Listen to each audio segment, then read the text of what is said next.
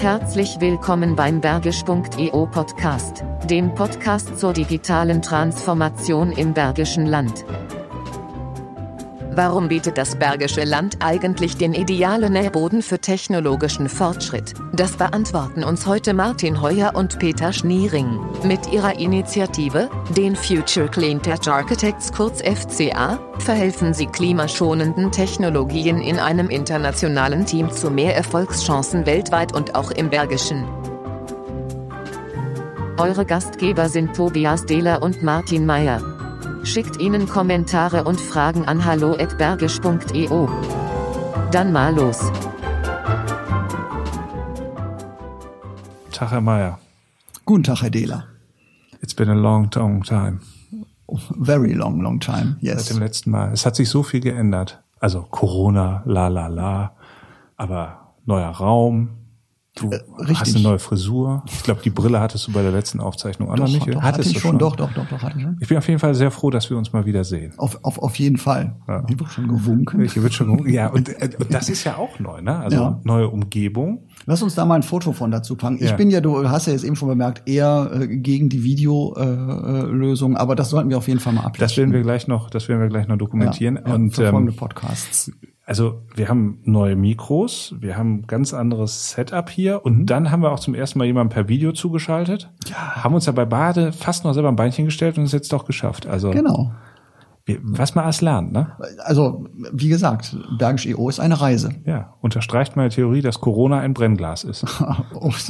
Wir lernen Mach, alle Machen wir eine eigene Podcast. Machen wir eine eigene Folge. Genau, jetzt haben wir auch genau. genug über uns gelabert. So ist das, so ist das.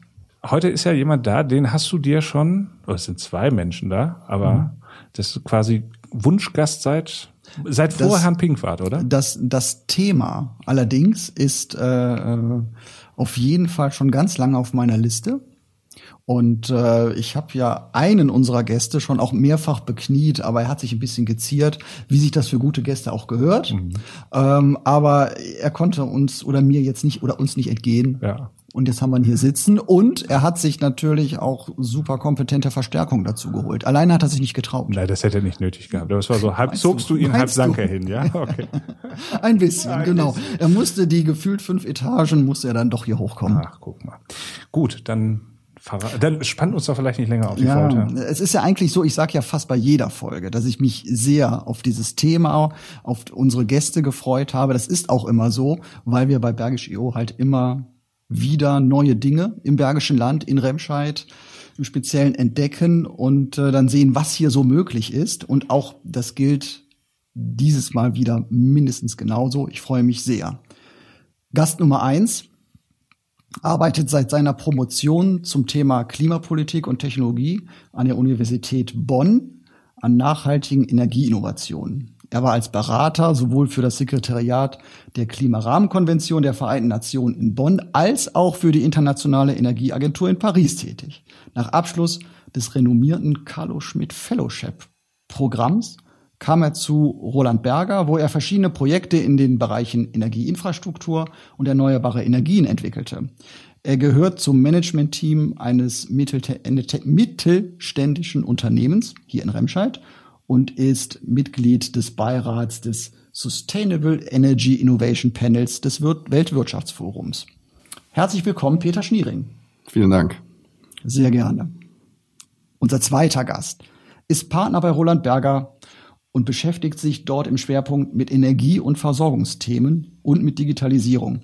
Er verfügt über mehr als zehn Jahre Erfahrung in den Bereichen Strategieentwicklung, Geschäftsplanung, Restrukturierung und Implementierung neuer Strukturen. Als Experte für die Generierung neuer Geschäftsmodelle und strategische Optionen weiß er, wie Transformationsprozesse im Hinblick auf langfristige Geschäftsplanung und Reengineering von Geschäftsabläufen zu realisieren sind. Er hat an der Universität zu Köln studiert und ist Wirtschaftswissenschaftler. Sein Motto bei LinkedIn entdeckt, frei übersetzt, mit Leidenschaft ein zukunftsfähiges Energiesystem gestalten, Strategien definieren, bahnbrechende Technologien vorantreiben, intelligente Lösungen aufbauen, Organisationen transformieren und Menschen in die Lage versetzen, Veränderungen herbeizuführen. Herzlich willkommen, Martin Heuer. Sehr beeindruckendes Research. Äh, vielen herzlichen Dank. Ich freue mich auf die Show. ähm, der, unsere Hörer werden jetzt fragen, was soll das? Warum haben wir die beiden eingeladen? Wenn man genau hingehört hat, wird man einige Parallelen entdeckt haben.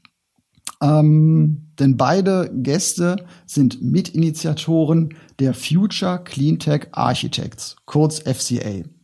Die Vision dieser Initiative, die Erfolgsquote bahnbrechender Cleantech-Ideen zu erhöhen ähm, und äh, an diesem, genau, an diesem Projekt sind beteiligt ein internationales Team von Wirtschaftswissenschaftlern, Ingenieuren, Designern und das Ganze mit Sitz in Remscheid in der Hindenburgstraße. Also ein, wir werden das in der Folge hoffentlich ein bisschen rausarbeiten können. Ein wirklich wichtig, wichtiges Thema, eine extrem wichtige Initiative und ähm, sowas haben wir hier im Bergischen Land. Herzlich willkommen nochmal. Ja, schön, dass ihr da seid. Danke, dass wir hier sein dürfen. Vielleicht, ähm, ich, ich hoffe, äh, das Research war soweit richtig bei beiden. Korrekt. Und ähm, vielleicht, Peter, du bist ja als, als Gründer der FCA äh, genannt. Wie ist es dazu gekommen?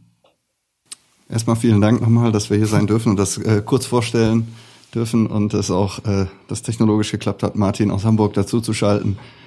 Ähm, ja, was ist der Hintergrund? Wie ist dazu gekommen? Äh, in der Gesamtschau der äh, Energiewende oder der ganzen Transformation, die notwendig ist für eine umfassende Dekarbonisierung industrieller Prozesse und menschliches, menschlichen Handelns generell, ähm, äh, spielen diese Rolle, spielen diese Technologien, Durchbruchstechnologien oder Sprunginnovationen eine sehr wichtige Rolle und haben eine sehr schwierige Dekade hinter sich oder etwas mehr, 15 Jahre ungefähr seit den mit 2000ern und äh, Martin und viele andere Mitstreiter und ich selbst sind in dem Feld halt länger tätig, beobachten das länger und äh, haben gemerkt oder uns ist über ja, die, die 2010er Jahre immer wieder untergekommen, wie recht gute Ideen gescheitert sind. Also wie äh, Technologien, Prozesse, Innovationen generell, die Emissionen, Treibhausgasemissionen, das ist natürlich hauptsächlich ähm, Kohlendioxid, aber auch viele andere, ähm, wie Technologien, die das deutlich überproportional senken würden, ist nicht durch die Innovationszyklen von Cleantech nennen wir das, also deshalb auch im Namen verankert. Umwelttechnologie ist das frei übersetzt oder Klimatechnologie in unserem Fall. Äh, wie Unternehmen es nicht geschafft haben, in den Massenmarkt zu kommen, sondern in einem der äh, sprichwörtlichen Täler des Todes, Valleys of Death in der Start-up-Szene ähm, untergegangen sind, obwohl vielleicht das Geschäftsmodell langfristig erfolgreich gewesen wäre und sich hätte tragen können. Ähm, und so kam vor nach unserer beider Tätigkeit, ich, wenn ich jetzt wieder zu Martin in Hamburg äh, Bezug nehme, äh, die sich auch, die auch Überschneidungen hatte. Wir haben auch zeitweise schon zusammengearbeitet äh, vor vor zehn Jahren, zwölf Jahren in der Zeit. Und äh, so so kam diese Idee, was man machen könnte, um solche Durchbruchsideen besser zu unterstützen. Und da gehören ein paar Felder zu, die wir jetzt abdecken. Das Ganze ist ja selbst noch in Gründung. Das Ganze ist wenige Monate im Endeffekt alt, aber ähm, ja, sitzt in Remscheid. Da freuen wir uns drüber. Ich muss mal eine ketzerische Frage am Anfang stellen. Ist das ein Startup, ein Unternehmen? Also macht ihr das aus einem wirtschaftlichen äh, Hintergrund heraus oder ist es eher aus einer wissenschaftlichen Neugierde heraus? Was ist so, was ist die Stoßrichtung? Geht es um eure eigenen Ideen? Geht es darum, die Ideen anderer voranzutreiben? Was ist da so der Fokus? Gute Frage. Äh, es ist eine Organisation. Äh, von der, von der Ausrichtung her im Endeffekt ist es verfolgt keine wirtschaftlichen Interessen. Ähm, es ist allerdings, glaube ich, von der Ausrichtung, Martin mag da vielleicht gleich ergänzen, sehr straff äh, aufgesetzt und sehr ambitioniert aufgesetzt. Also die, ähm, die Zielsetzung von der ganzen Geschichte ist, möglichst viel Emissionsreduktion zu erzielen. Mhm. Nicht mit eigenen Ideen, obwohl wir da sehr breit von den ähm, von den von den Beiratsmitgliedern oder wir haben so ein Expertengremium jetzt auch gegründet Anfang des Jahres, obwohl wir da sehr breit aufgestellt sind, es sind Ideen Dritter, die am Markt sind, die teilweise in sehr frühen Stadien sind, die noch auf Laborebene sind und ähnlichem. Und obwohl wir das bewusst nicht kommerziell aufziehen, weil wir glauben, dass das äh, unsere Glaubwürdigkeit schwächen könnte, ähm, glaube ich, aber das, äh, da würde ich das Wort gern an meinen nicht Co-Referenten, sondern Mitreferenten aus, aus Hamburg vielleicht auch mal übergeben, äh, glaube ich, dass wir das sehr äh, wirtschaftlich verfolgen, von der Denkart und von der Zielsetzung, dass die Technologien, die das Potenzial haben, es dann auch in den Massenmarkt schaffen. Mhm. Vielleicht noch ein Satz. Ähm, die, was, was die reine Tätigkeit angeht, besteht aus zwei Komponenten. Eine Komponente ist wirklich Denkfabrik. Mhm. Da bringen wir schon, und zwar alle, sowohl das Expertengremium als auch dieser Beirat, äh, auf den wir vielleicht gleich noch kommen, als auch andere Stakeholder, nennen wir die, also Teile, die Teile, Mitglieder dieses Prozesses, die sich irgendwie einbringen, da bringen wir schon Ideen ein. Mhm. Und wir haben einen zweiten Bereich, da werden ganz konkret diese Innovatoren unterstützt, die in diesem, im Englischen High Impact, also man könnte sagen, hocheffizient oder Durchbruchsbereich arbeiten. Mhm. Die kommen nicht von uns. Mhm. Die wollen wir einfach nur unterstützen. Mhm. Okay. Vielleicht, wenn, ähm, äh, wenn ihr mögt, ähm, äh, Martin hat ja angefangen mit der äh, mit der Verortung der ganzen Initiative in äh, in Remscheid äh, und wir sind dann äh, ziemlich straight äh, dazu gekommen, was FCA macht. Wenn man vielleicht für eine Sekunde nochmal rauszoomt, äh, sogar aus Remscheid äh, und einmal, äh, einmal ganz hoch fliegt ähm, und sich die Frage stellt, warum tun wir das eigentlich ähm, und äh, warum, warum, ist das, warum ist das eine gute Initiative? Dann, äh, dann kommt man eigentlich relativ schnell dazu, äh, sich grundsätzliche Fragen zu stellen, nämlich ähm, wo sind wir hier eigentlich äh, in, äh, auf der Erde, welchen Platz hat die Erde in dem Universum, ähm, wie lange gibt's die schon? Und da gibt's so ein paar Eckpunkte, die, äh, die eigentlich äh, das Bild ziemlich klar machen.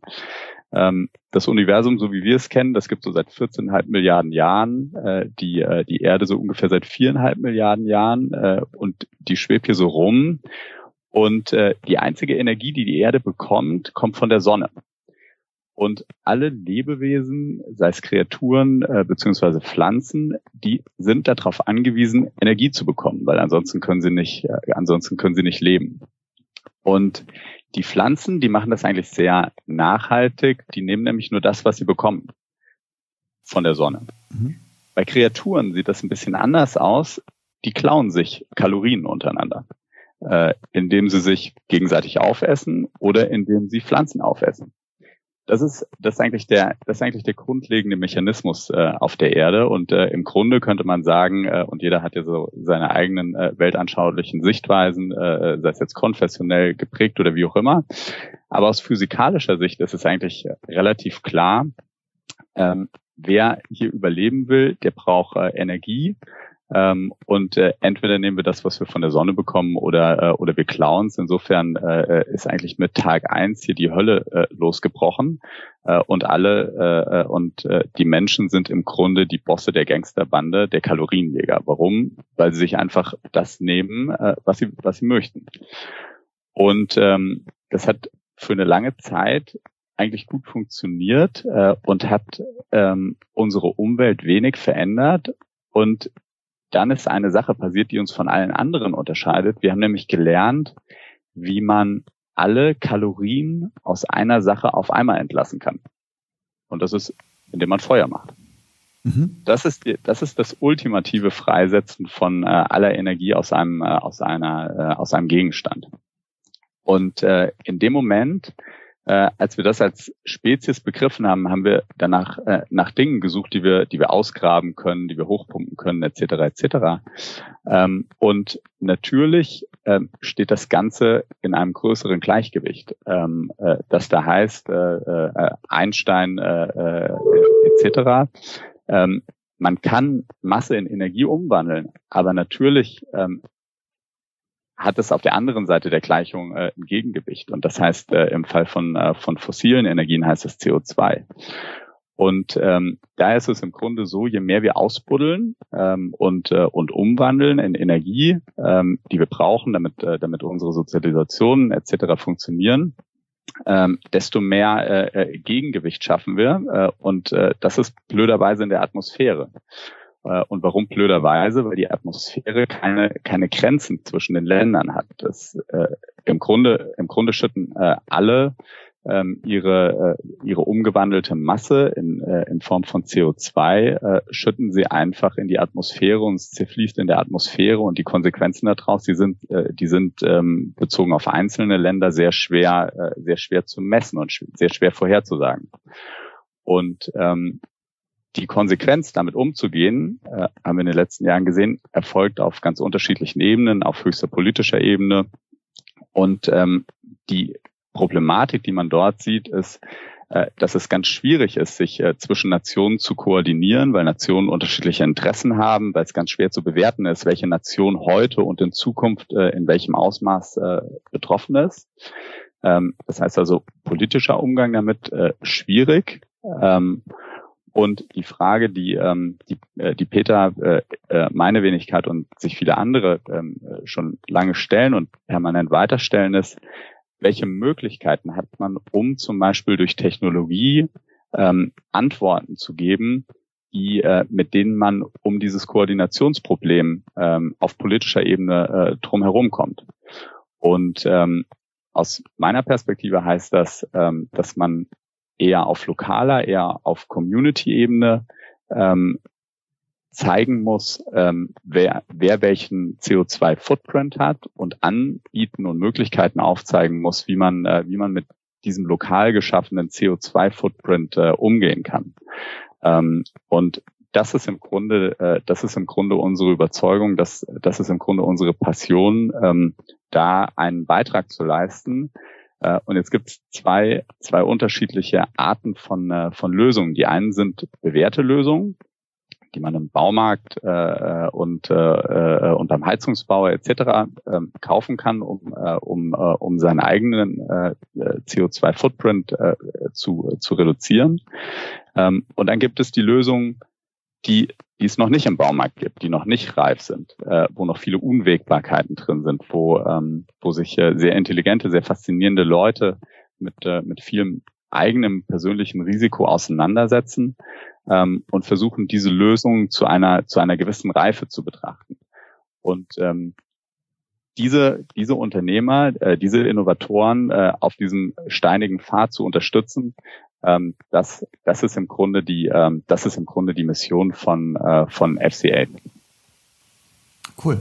Aber, ja, bitte, du Ja, die Frage, die ich mir jetzt stelle, also ich finde, es klingt total faszinierend. Ich fand das auch gerade ein sehr ähm, schönes Bild. Also es kann, glaube ich, jeder verstehen, der da äh, sonst überhaupt keine Berührung mit hat. Aber ähm, auf der einen Seite sagt ihr, ihr seid äh, kein Wirtschaftsunternehmen. Es geht euch quasi nicht um diese Kapitalseite direkt oder dass ihr jetzt die Investoren seid. Aber irgendwie handelt ihr ja schon so ein bisschen wie äh, im Venture Capital auch. Also ihr guckt euch Ideen an, äh, bei denen es darum geht, ähm, sind die sind die zukunftsfähig ähm, und versucht die dann nach vorne zu bringen. Habt aber, wenn ich das richtig verstanden habe, nicht selber die Mittel dafür. Ähm, also wie, wie, wie kann ich mir das vorstellen? Also von dieser High-Level-Idee zu dem, was euch an guten Ideen angeboten wird oder die ihr aus eurem Netzwerk heraus kennt, wie kommt ihr da, wie kommt ihr da zusammen oder wie geht's dann weiter? Gute Frage. Ich, äh, die, die, was Martin gerade schilderte, ähm, ist ja, in, hat er in ähnlicher Form auch äh, aufgegriffen bei einer unserer Veranstaltungen, die wir äh, Ende letzten Jahres äh, an der Uni, an der Uni Bonn gemacht hatten. Und äh, da sprachen mich die Leute hinterher auch drauf an und sagten, Mensch, das ist ja ein, eine tolle Metapher und ein tolles Bild, um das mal aus dieser Vogelperspektive wirklich zu betrachten. Wenn man es jetzt runterbricht auf die konkrete Arbeit oder wie wir mit Innovatoren und ähnlichem äh, verfahren, ist es eigentlich so, ich erwähnte eingangs diese beiden Bereiche. Also es ist mhm. einmal ein sehr grundsätzliches damit auseinandersetzen, in welche Nischenbereiche, in welchen Bereichen wird bei Forschung und Entwicklung schon gearbeitet. Mhm. Bei, wir haben sechs Felder entwickelt im Endeffekt, die reichen von Durchbruch in der Stromerzeugung über äh, über flüssige, äh, kohlenstofffreie äh, Antriebsstoffe jetzt für, für Flugverkehr und ähnliches, äh, über Speichertechnologien, Blockchain-Technologien, Digitalvarianten und so weiter. Das heißt, wir gucken, und natürlich ganz wichtig, den äh, Schnittstellenbereich zwischen diesen Technologien.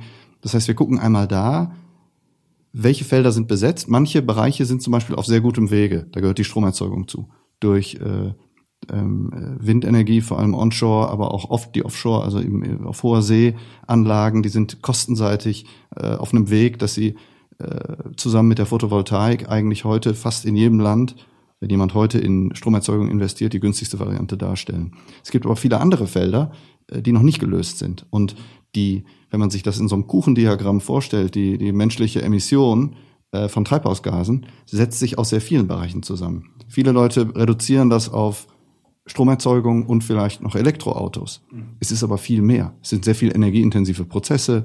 Da gehört der ganze Zement, Kalkbereich zu, äh, da gehört die ganze Stahlerzeugung zu, Aluminium und so weiter. So, das heißt, wir gucken also einmal äh, in diesen Feldern, wo sollten wir da hingehen, wo sollte mehr geforscht werden und probieren dann in dem zweiten Bereich die Innovatoren zu unterstützen. Und wir unterstützen sie bewusst nicht direkt mit eigenen Mitteln. Wir sind also kein Fonds. Mhm. Wir machen aber im Endeffekt äh, eine Art Matchmaking, also eine Art Vermittlung auf drei Feldern. Ähm, wir machen für diese Innovatoren, die sich in verschiedenen Stufen ja befinden können. Die, das kann eine Truppe von äh, Forschern sein, die wirklich noch auf Laborebene ist, also in einem sehr frühen Technologiereifegrad nennen wir das. Das kann aber auch eine Idee sein, wo der Prototyp schon steht, die vielleicht schon in einem Nischenmarkt sogar unterwegs ist, sich in einem Nischenmarkt schon durchgesetzt hat.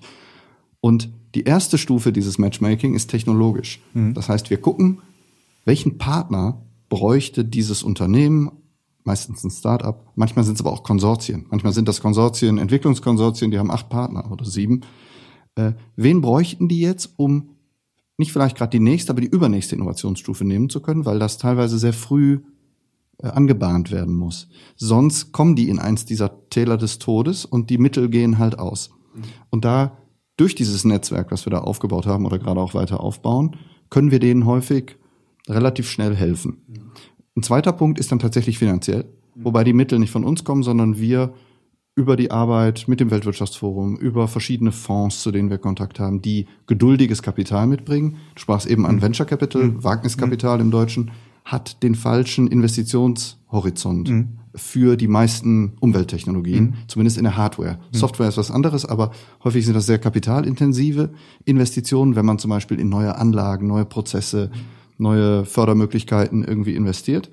Und diese ähm, da, da, da greift das normale Wagniskapital nicht. Mhm. Es gab so diese Phase zwischen 2006, als der ganz große äh, Cleantech-Boom an der Westküste bei den Venture Capital-Läden kam, bis 2011, 12, wo eine wahnsinnige Misserfolgsgeschichte geschrieben wurde und sich Wagniskapital sehr stark aus dieser Szene zurückgezogen hat. Und ab den frühen 2010ern, 2011, 12, 13, sind die Investitionen da total zurückgegangen. Und ähm, da probieren wir dann, das zweite Feld, finanziell äh, Kontakte herzustellen und Förderung zu schaffen mit entweder philanthropischem Kapital, mit äh, langfristigen Investitionsfonds, die nicht diesen fünf klassischen Wagniskapital, fünf Jahreszeitraum haben, sondern die längere Geduld mitbringen.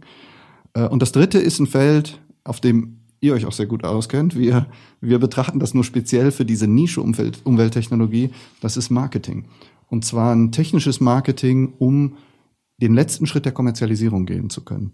Und da sind häufig die sehr technisch getriebenen Konsortien, haben nicht diese Massenreichweite im, im Blick und diese vereinfachte Kommunikation, um die Investoren, um die Partner für den Schritt in den großen Markt äh, anzusprechen. Und da probieren wir auch zu helfen. Also das sind die, die drei Hauptfelder.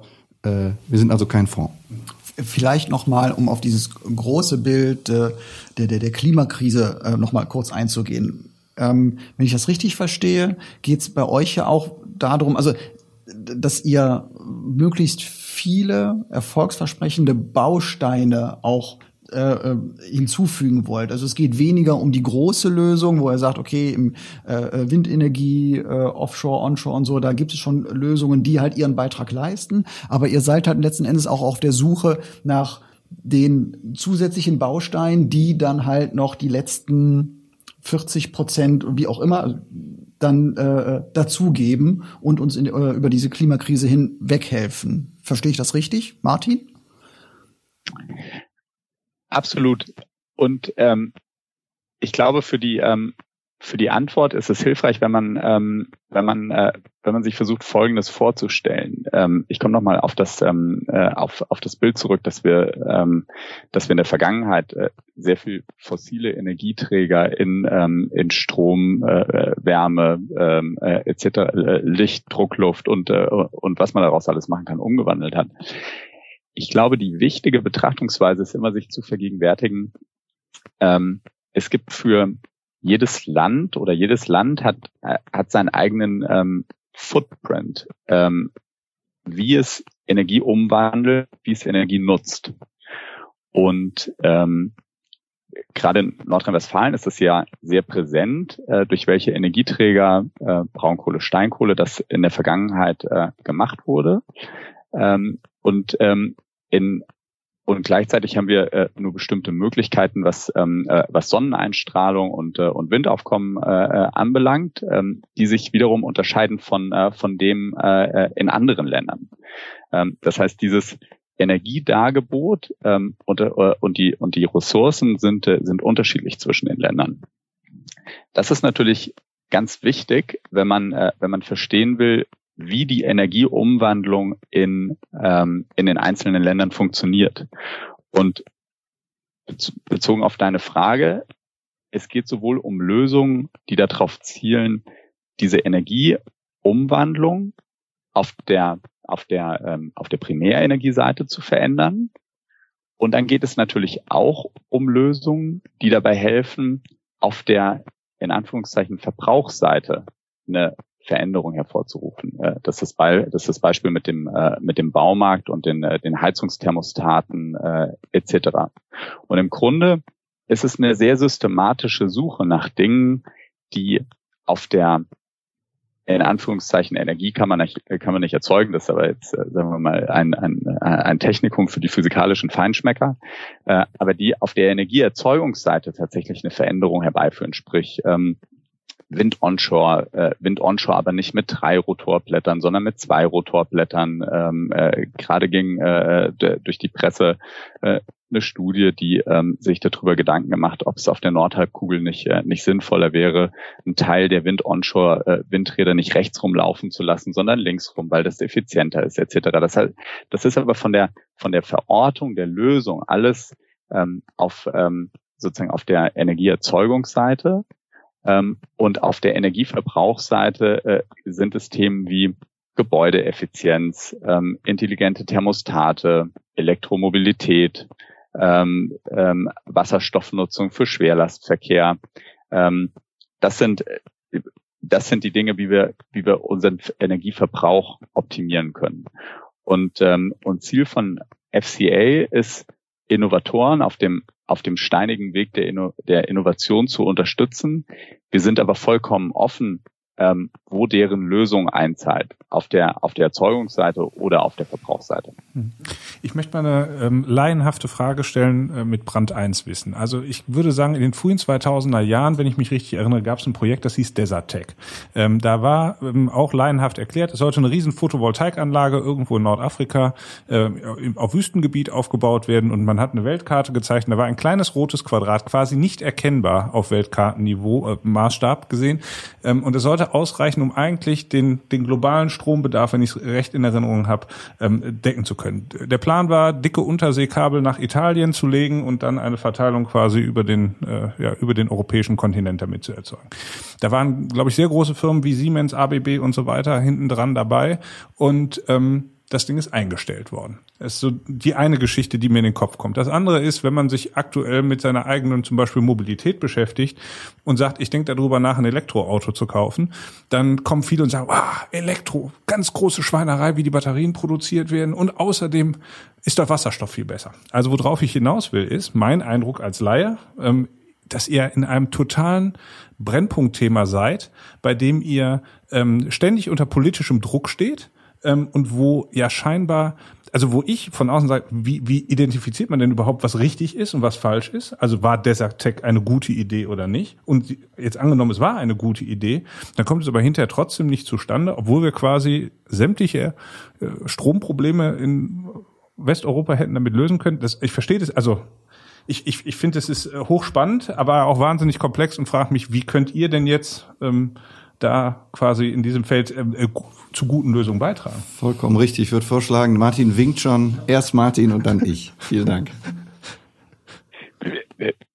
Das ist ein unwahrscheinlich schönes Beispiel, was du gerade nennst mit, äh, mit Desert Tech. Warum? Weil es nochmal Proportionen klar macht. Ähm, die Sonne schickt uns jeden Tag mehr Energie auf die Erde, als die Menschheit in ihrer ganzen Existenz jemals verbraucht hat. Und das ist ja, und das ist ja erstmal, das ist ja erstmal ein Wort. Und jetzt geht es darum, wie kann man, wie kann man diese Energie, die zu uns gesendet wird, ähm, so auffangen ähm, und zu den Verbrauchs- oder Verbrauchsorten oder Verbrauchsanwendungen führen, äh, die sie, äh, die sie gerade benötigen. Und ähm, ab jetzt wird's kompliziert. Bisher war es einfach, aber ab jetzt wird's kompliziert, äh, weil man braucht eine Technologie, die effizient ist, ähm, da gibt's physikalische ähm, äh, physikalische Möglichkeiten, aber auch physikalische Grenzen, wie viel ähm, äh, wie viel man auffangen kann, sei es jetzt äh, Sonnenstrahlen oder sei es ähm, sei es die Bewegungsenergie ähm, äh, durch den äh, durch den Wind. Ähm, und da haben wir in den letzten Jahren unwahrscheinlich große Fortschritte gemacht. Und es stehen aber auch noch Fortschritte bevor, gerade im Bereich der äh, gerade im Bereich der Photovoltaik. Ähm, das heißt, es gibt eine technologische Hürde, es gibt aber auch eine Interessenshürde. Und ähm, die ist genau eins der Themen, äh, warum Desertec in der, sagen wir mal, erst, äh, im ersten Versuch äh, nicht erfolgreich war. Warum? Ähm, weil es natürlich ein, äh, ein, Wettstreit, ein Wettstreit gibt, ähm, auch auf politischer Ebene, ähm, wer lenkt Energieverbräuche in welche Länder, welche Abhängigkeiten entstehen dadurch, ähm, welche, äh, welche Machtbasen berührt das, wie stabil und wie verlässlich sind, ähm, sind äh, die Energiezuströme, die, äh, die benötigt werden. Und ähm, das sind im Grunde Fragestellungen, äh, sowohl aus der technologischen Perspektive war das ähm, äh, in den ersten Versuchen schon effizient genug, ähm, konnte das effizient genug äh, übertragen werden, äh, in Anführungszeichen aus der Wüste ähm, äh, durch, äh, durch ähm, äh, ultraleitende Kabel nach, nach Europa. Aber dann stellen sich natürlich sofort ähm, äh, politische und Interessensfragen. Äh, wer möchte das, wer möchte, äh, wer möchte das nicht, wer profitiert im Status quo ähm, und, äh, und würde dann verlieren. Ähm, und das ist im Grunde ähm, ein ähm, das, das ganze Feld der Problematiken, weshalb ähm, äh, beispielsweise dieses Projekt ähm, nicht den Erfolg hatte, den man, äh, den man sich davon, äh, den man sich davon erhofft hat. Genau. Und äh, ich finde die Frage sehr gut, Tobias. Und wir diskutieren solche Themen sehr häufig, äh, sowohl im Fachkreis als auch im Umfeld, sagen wir mal, andere, andere Wirtschaftsteilnehmer, Bekanntenkreis, Familienkreis und so weiter. Äh, Martin bringt, ich hatte Martin äh, wir haben schon an Energieinfrastrukturprojekten zusammengearbeitet, auch im konventionellen Bereich vor vielen Jahren.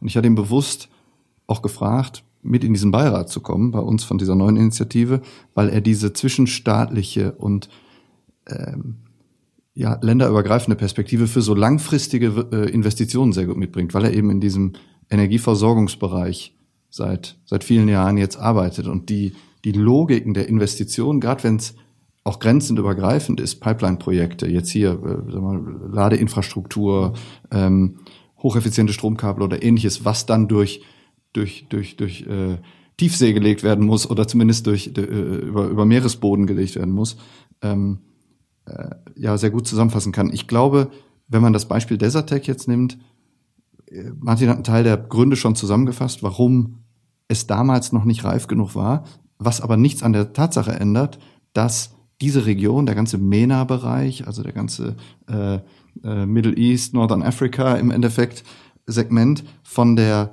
von der Energieeinstrahlung, die genutzt werden kann, ähm, gerade jetzt aus dem solaren Bereich, auch übrigens bei äh, konzent, äh, konzentrierter Solarthermie, also nicht nur Photovoltaik, die direkte Umwandlung in Elektrizität, sondern auch ähm, Hochtemperaturprozessen, Industrieprozessen, sehr gut geeignet ist. Und es ist eine sozusagen fast eine Ironie, dass wir jetzt, wir sind konkret mit Desertec in Kontakt wieder mit DII, also der Nachfolgeinitiative oder dem derzeitigen Ausdruck dieser Initiative, die sich jetzt stark auf die Wasserstoffnutzung mit konzentriert, unter anderem über thermische Prozesse dann, also über Solarthermie, natürlich auch über Photovoltaik, in jedem Fall grüner Wasserstoff, also Wasserstoff, der aus Elektrizität, äh, äh, ähm, aus grüner Elektrizität oder nachhaltiger Elektrizität produziert wird. Ähm, die Möglichkeiten in, von der Infrastruktur her Wasserstoff zu transportieren, sind andere und haben eine Reihe von Vorteilen gegenüber der äh, sehr über sehr lange Distanzen äh, geplanten Stromübertragung. Mhm. Der zweite Punkt, den du ansprachst, den halte ich auch für sehr wichtig, sehr kontrovers, sehr emotional. Gerade in Deutschland ist die ganze Frage Mobilität, äh, elektrischer Antriebsstrang oder Verbrennungsmotor. Und ein Thema, auf das sich viel gestürzt wird, ist die Frage Kobalt, ist die Frage Lithium ähm, und zwei, drei andere Inhaltsstoffe noch. Das sind alles äh, ohne Frage Probleme, ähm, die aber auch sehr konzentriert angegangen, äh, angegangen werden. Es gibt eine Reihe von Initiativen, die unter anderem mit, mit Blockchain-Technologie daran arbeitet, Kobaltabbau, Lithiumabbau äh, nachhaltiger zu gestalten, rückverfolgbar äh, zu machen. Und das Segment Elektromobilität in der Größe, ich meine, diese Woche oder letzte Woche ist, glaube ich, äh, ID3, also das erste wirklich ernstzunehmende Volkswagen-Auto auf dem Bereich mit dem modularen Elektroautobaukasten äh, auf den Markt gekommen, beginnt gerade eigentlich erst richtig. Tesla war ein Riesenvorreiter, ist offensichtlich zumindest nach äh, Ansicht des kompletten Kapitalmarkts auf dem richtigen Weg, wenn man sich die Bewertung des Unternehmens anguckt. Und alle diese Industrien, der Verbrennungsmotor, der, also der, der Ottomotor, der Dieselmotor, jedes andere dieser großen, wirklich Massenerzeugungssysteme hatte diese Anfangsschwierigkeiten. Und wenn dann häufig äh, geklagt wird über die Subventionierung der Solarindustrie oder über äh, jetzt Subventionierung äh, der Elektromobilität, dann darf man sich aber nuklear gar nicht angucken, was dort an Subventionen weltweit, da gibt es verschiedenste Studien zu, unter anderem der Internationalen Energieagentur, äh, eingeflossen ist. Also äh, die Punkte sind für sich betrachtet richtig, aber man muss sie irgendwie im ganzen Bild sehen und auch mal gucken, wie weit ist die Technologie zu dem Status und an welchen Lösungen wird gearbeitet. Ja, was also was mich irgendwie da, also was was quasi den Knoten in meinem Kopf erzeugt, ist diese Frage, wie könnt ihr das bewerten? Also ich, ich komme jetzt aus meiner, ich sag mal Endverbrauchersicht mit der Mobilität. Jetzt sagt einer, Elektromobilität ist ja nur eine Brückentechnologie. Dann sage ich, na ja, eine Brückentechnologie, eine Brücke als Technologie hilft mir nur, wenn ich sie nutze. Also wenn ich einfach sage, das ist ja nur eine Brücke ähm, und deswegen komme ich nicht auf die andere Seite, ähm, wäre Quatsch. Würde mit einer, mit einer physischen Brücke keiner machen. Bei, bei der Elektromobilität wird so argumentiert. Du hast gerade Nuklear angesprochen. Es gibt ja Bill Gates, äh, gab eine Doku auf Netflix, da wird gezeigt, dass er viel in diesem Bereich investiert, weil er eine Zukunft zum Beispiel in der Nukleartechnologie sieht. Und ich habe irgendwo gelesen, es gibt Menschen, die behaupten, naja, wenn wir die ersten Versionen der Dampfmaschine weggeschmissen hätten und gesagt hätten, die Technologie taugt nichts, dann hätten wir den, die, die ganze äh, technische und auch wirtschaftliche Entwicklung, die durch die Dampfmaschine möglich war, ähm, hätten wir auch früh killen können. Und im Endeffekt befindet sich Nukleartechnologie heute auf dem Stand ähm, äh, früher Dampfmaschinen. Sprich, ganz viel Sicherheitsthemen, Effizienzthemen sind nicht durchdacht worden. So, wenn du jetzt, glaube ich, heute politisch sagen würdest, na, lass uns mal an der Zukunft von Nukleartechnologie forschen, kann ich mir den Aufschrei in Deutschland gut vorstellen, weil das Thema in meiner Wahrnehmung verbrannt ist. Ich sage aber auch, naja, vielleicht ist es aber technisch wirklich interessant. Ähm, wie schafft ihr das? Ähm, euch so viel Expertise ins Haus zu holen oder auch selber zu erarbeiten, dass ihr das entscheiden könnt. Also ist das ist das ein richtiger Weg? Ähm, ist das ein guter Weg? Ist der äh, auch in den auch in den Folgen, also in der zweiten und dritten Konsequenz daraus, äh, macht das Sinn, äh, zum Beispiel über Nuklear anders nachzudenken oder so? Das ist doch, also da steckt ja dann auch bei eurem Anspruch eine, eine unglaubliche Verantwortung dahinter, oder? Und ihr könntet euch ja auch total verrennen. Absolut. Äh, gut, wir maßen uns nicht an, das selbst äh, zu bewerten. Also wir sind nicht selbst jetzt die Autorität, die dazu irgendwie äh, publiziert und sagt, dies und jenes sind die Technologien, sondern an diesen Feldern arbeiten ja tausende Wissenschaftler weltweit in, in sehr viel ernstzunehmenden Forschungsorganisationen, Gremien, unter anderem in Deutschland, unter anderem auf europäischer Ebene. Äh, auf diese bedingt durch die Zusammensetzung, ihr hattet euch das im Vorfeld ja wahrscheinlich auch angeguckt, unseres, unseres Expertengremiums, unseres Beirats, die kommen von intergovernmentalen, also äh, zwischenstaatlichen Organisationen, äh, die kommen von großen Energieunternehmen, die kommen aus der Startup-Szene von Innovatoren. Lassen wir diese ganzen Einschätzungen, die kommen aus der Wissenschaft auch, also wir haben auch einige echte äh, Entwickler dabei, lassen wir diese Einschätzungen alle einfließen, diskutieren die und haben dann ein bestimmtes Verfahren bei den beiden Feldern. Also wir haben einmal diese Denkfab diesen Denkfabrikansatz und einmal diese Innovatorenunterstützung und haben dann ein bestimmtes Verfahren, nachdem wir das bewerten und sagen, so diese Idee finden wir gut, die passt in bestimmten Megatrend irgendwo rein. Ich glaube auch nicht, dass die Elektromobilität jetzt als Beispiel eine Brückentechnologie ist, sondern uns dauerhaft langfristig begleiten wird, bis dann irgendwas das ablösen wird. Wo ich widersprechen müsste, wäre die Einschätzung zum Entwicklungsstatus jetzt der Nukleartechnologie. Da halte ich das Bild, der Vergleich mit der frühen äh, Dampfmaschine für völlig daneben. Also da sind über so viele Jahrzehnte jetzt solche Milliarden äh, Forschungsinvestitionen reingeflossen. Und heute, wir hatten am, am Montag eine Diskussion dazu dieser Woche, wo auch ein Teilnehmer sagte, der äh, auf eine Diskussion von zwei der größten deutschen Energieversorger, den jeweiligen Vorstandsvorsitzenden, zurückkam und, und äh, da berichtete, dass ähm, beide eine, eine, ein Wiederbeleben der Nukleartechnologie in der klassischen Version. Wir reden natürlich nicht über Fusion, was ganz weit weg ist, oder die Sachen, wo Bill Gates äh, investiert ist, meiner Kenntnis nach, sind, sind Mikroreaktoren. Das ist also eine andere Art der Nukleartechnologie. Aber im, im klassischen konventionellen Feld, glaube ich, ist das sehr ausgereift. Hat seinen Status gehabt. Es werden auch weiter Kraftwerke gebaut, aber ich glaube aus reiner Kostensicht, und das ist ja ein Punkt, den wir immer verfolgen. Wir gucken, was, was ist ökonomisch, weil nur was ökonomisch ist, wird sich langfristig irgendwie selbst tragen und durchsetzen. Alles, was dauerhaft subventioniert ist, wird nicht funktionieren. Und rein aus Kostensicht äh, würde heute oder entscheidet fast jeder Investor in 2020 sich für eine erneuerbare Stromerzeugungsmethode.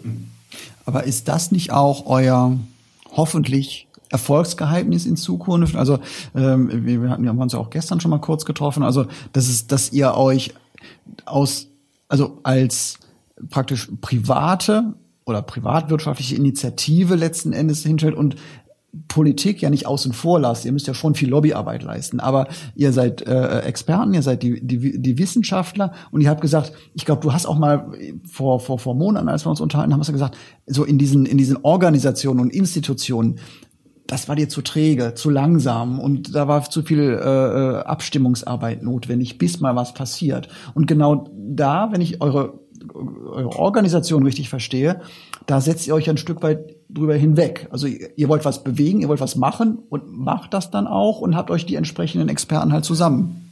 Absolut. Und ja? des, deshalb auch auf, den, auf die Eingangsfrage im Endeffekt nochmal eingehen. Unsere Währung sind Emissionsreduktion. Und der Handlungsspielraum, also es ist nicht äh, US-Dollar oder Euro oder was auch immer, äh, und der Handlungsspielraum als Gesellschaft und Martin hat recht, es, sind, es müssen regionale Antworten sein, aber es ist ein globales Problem. Und das gibt diese Trittbettfahrer-Problematik. Wenn ein Land aufhört, Emissionen zu reduzieren, äh, nutzt es trotzdem die Bemühungen aller anderen Länder im gleichen Maße mit. Und wir glauben, oder ich kann das jetzt nur für mich sagen, nicht für alle, die daran mitwirken, aber für mich, dass nur über eine technologische Entwicklung natürlich flankiert von politischen Rahmenbedingungen. Energie ja. ist immer politisch. Aber nur über eine technologische Entwicklung, die so überzeugend ist, dass sie eben günstiger ist, dass sie bequemer ist. Jeder, der Elektromobilität nutzt, will ja in der Regel nicht zurück zum Verbrennungsmotor, auch aus Komfortsicht. So und ähm, der Grund, warum wir das machen, ist der Handlungs das Handlungsspielraum schrumpft nach äh, Einschätzung des Weltklimarats, IPCC ist ein bisschen komplizierterer englischer Ursprungsname, aber die deutschen Medien sagen meistens Weltklimarats.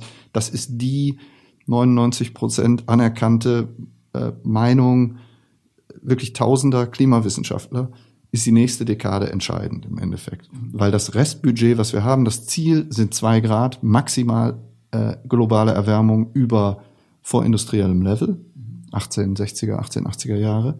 Wir sind schon mal 1,1. Ähm, um die zwei nicht zu überschreiten, ist ein Restbudget von ungefähr 700 äh, Milliarden Tonnen im Fall von CO2 möglich zu emittieren. Wir sind da aber schon in 20, bis 2100. Wir erreichen das aber bei derzeitigem Level schon in den 2030ern. Und dann haben wir dieses Risiko, ohne jetzt zu weit auszuschweifen, diese Kipppunkte im Klimasystem zu erreichen. Weil das, was dann droht, geht weit über heißere Sommer, leicht äh, steigende Meeresspiegel und vielleicht schmelzende Gletscher hinaus. Sondern dann sprechen wir wirklich dazu, dass Grundphänomene im Klimasystem kippen könnten. Äh, das heißt, dass, dass das Abschmelzen ganzer Eisschilde, äh, das Ausbleiben von bestimmten Monsunbewegungen, sei es in Afrika, sei es in Indien, äh, der ganze, das ganze El Nino-Phänomen, solche Geschichten. Und das könnte also katastrophale Auswirkungen zur Folge haben, die, glaube ich, jetzt den meisten noch nicht bewusst sind. Und deshalb stimmt deine Frage, dieser Ansatz, jede, jede Organisation, gerade jede größere Organisation, ist per se irgendwann träge und verfolgt den Weg, den sehr viele einfach einschlagen. Und es passiert unheimlich viel in dieser Energie- und Innovationsszene, aber wir wollen mit diesem Kollektiv, mit dieser etwas ungewöhnlichen Aufstellung vielleicht, die, die mutigeren Ideen unterstützen. Für die kleinschrittigen Ideen gibt's genug Unterstützung. Aber für die Ideen, die es Schwierigkeiten haben, äh, das frühe Kapital zu kriegen, zum Beispiel überhaupt zu entwickeln, oder die äh, nicht den richtigen Partner finden, die sich vielleicht einfach auch nicht gut genug verkaufen können. Das ist ja ganz häufig, äh, einige, äh, einige unserer jüngeren Unterstützer nennen das immer Nerdistan. Ja, die kommen aus Nerdistan, weil die nur im Labor unterwegs sind, brillant in ihrem Feld, aber ist einem Investor, und das sind häufig, und da kommt Martin wieder ins Spiel über die Erfahrung mit, mit Roland Berger und den ganzen großen äh, Stromversorgern, mit den ganzen großen anderen Technologieunternehmen, die dort beraten werden, so ein Vorstand, der muss das in einer bestimmten Weise präsentiert kriegen. Da muss man seine Idee, sein Konsortium halt in bestimmter Weise darstellen. Und da probieren wir so ein bisschen Mittler zu sein.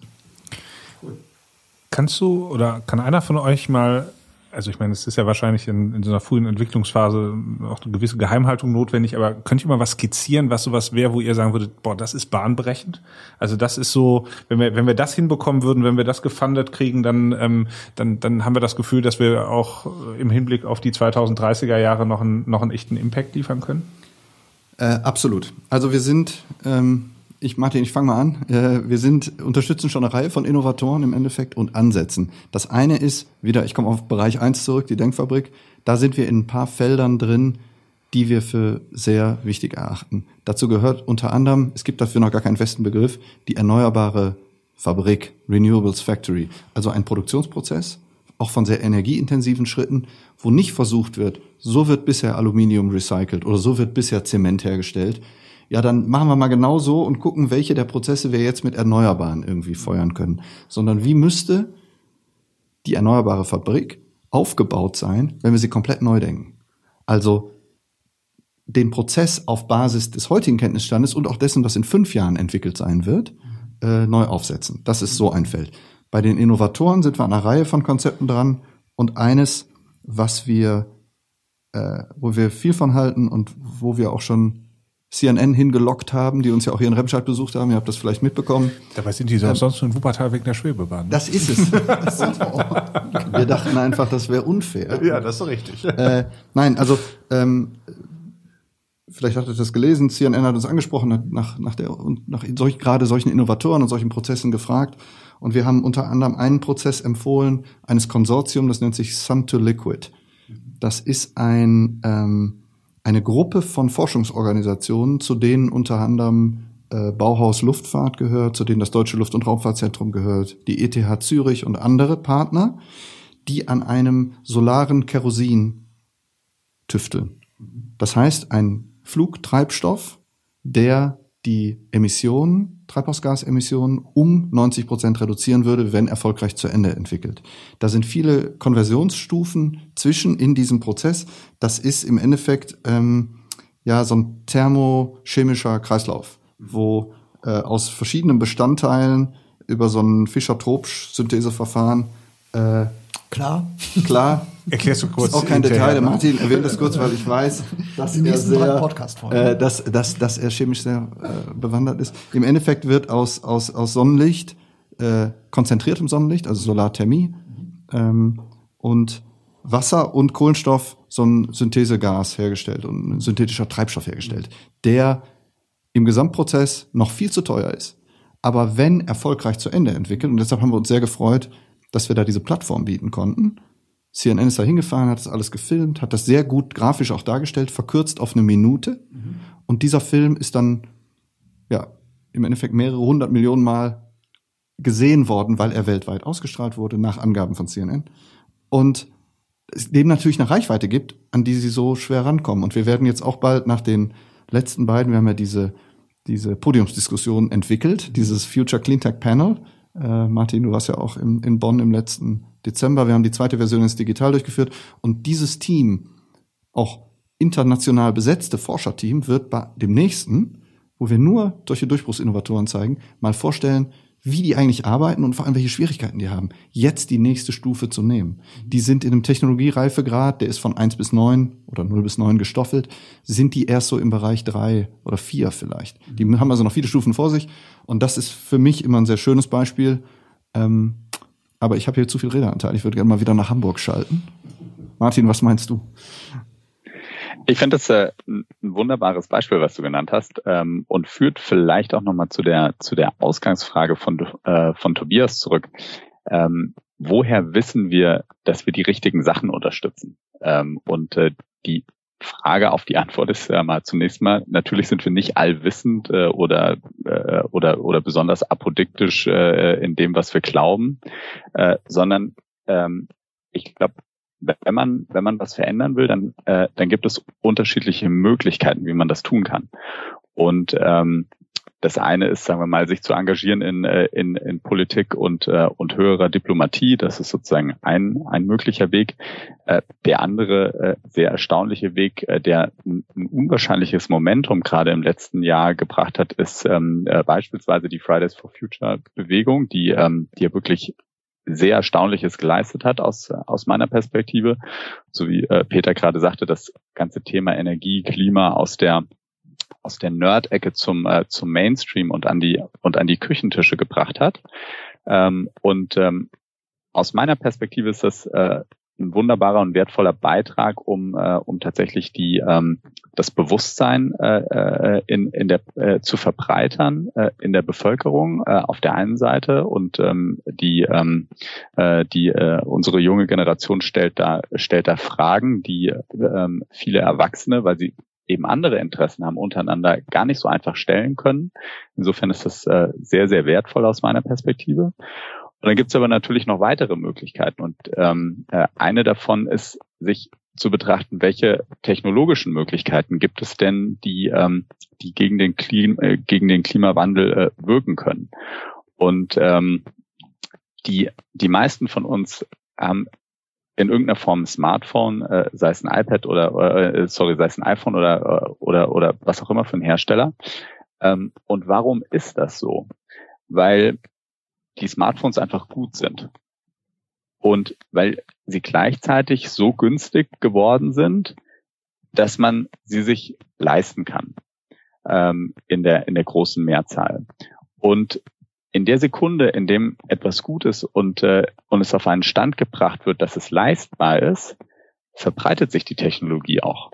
Ähm, und es ist völlig egal, ob man äh, jetzt im Silicon Valley ist, in, äh, in Remscheid oder in Moskau. Ähm, der Verbreitungsgrad von, von Smartphones ist einfach sehr, sehr hoch ähm, aufgrund dieser beiden Faktoren.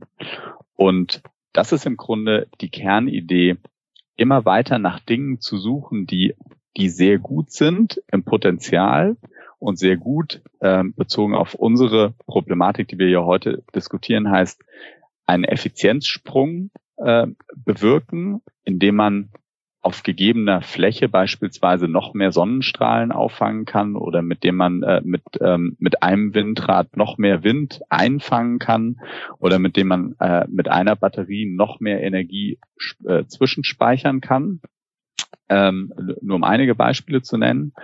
Und dieses Suchradar, in welchen Technologien sind noch Effizienzsprünge möglich und welche, welche Innovatoren arbeiten an diesen Effizienzsprüngen? Das ist, ähm, das ist das Feld, was uns beschäftigt. Und die Komplikation ist, ist die Ungewissheit, ob es jemals in einen Zustand kommt, ähm, der ähm, der kommerzialisiert werden kann und damit auch günstig werden kann, so dass sich die Technologie verbreiten, äh, verbreiten kann. Und das ist genau, äh, das ist die, genau die Komplikation, die Peter am Anfang beschrieben hat mit, äh, mit Täler des Todes. Ähm, diese ganzen Innovat Innovationen laufen durch diesen Entwicklungspfad ähm, und es gibt technologische Hindernisse. Es gibt, ähm, die Technologie ist einfach äh, funktioniert, ist aber zu teuer. Und das sind, ähm, das sind die Punkte, an denen eigentlich tolle Lösungen dann scheitern.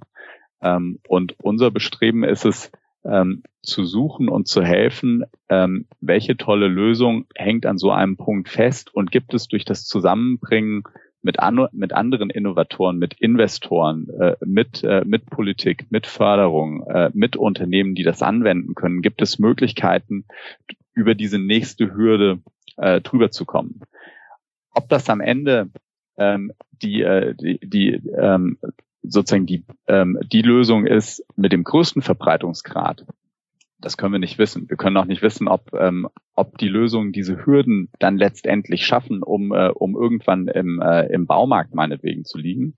Ähm, aber das ist im Grunde das Bestreben. Insofern sind wir, sind wir technologieoffen. Wir sortieren für uns immer, ist es eher auf der Erzeugungsseite, ist es eher auf der Verbrauchsseite und wie groß ist das Potenzial, ähm, des Effizienzsprungs, ähm, äh, dass wir, dass wir dort für möglich erachten. Und wenn Dinge nur einen sehr kleinen Sprung äh, äh, bringen und in Anführungszeichen nur das nächste smarte Thermostat sind, dann gibt es vermutlich ähm, äh, andere, die bessere Unterstützungsmöglichkeiten haben, weil sie, weil sie äh, äh, Verkaufsstrukturen oder was auch immer anbieten.